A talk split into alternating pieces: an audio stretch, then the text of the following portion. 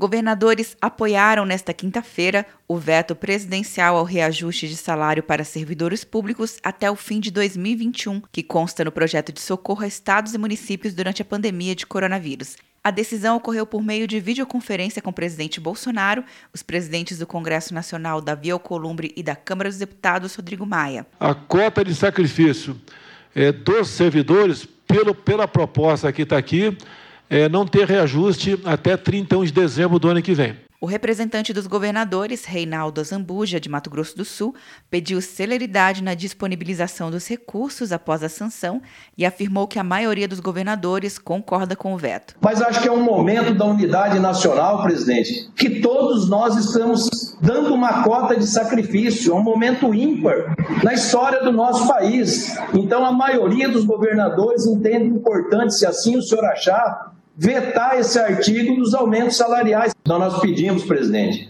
que o senhor sancione esse projeto. Sancione ele porque ele é importante para a manutenção das atividades dos entes federados.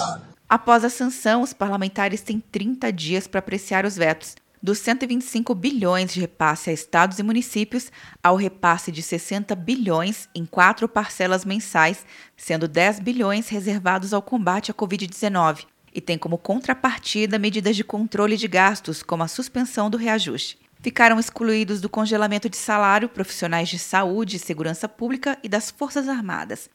Quer um ano sem mensalidade para passar direto em pedágios e estacionamentos? Peça a Veloy agora e dê tchau para as filas. Você ativa a tag, adiciona veículos, controla tudo pelo aplicativo e não paga mensalidade por um ano. É por tempo limitado. Não perca. Veloy. Piscou, passou.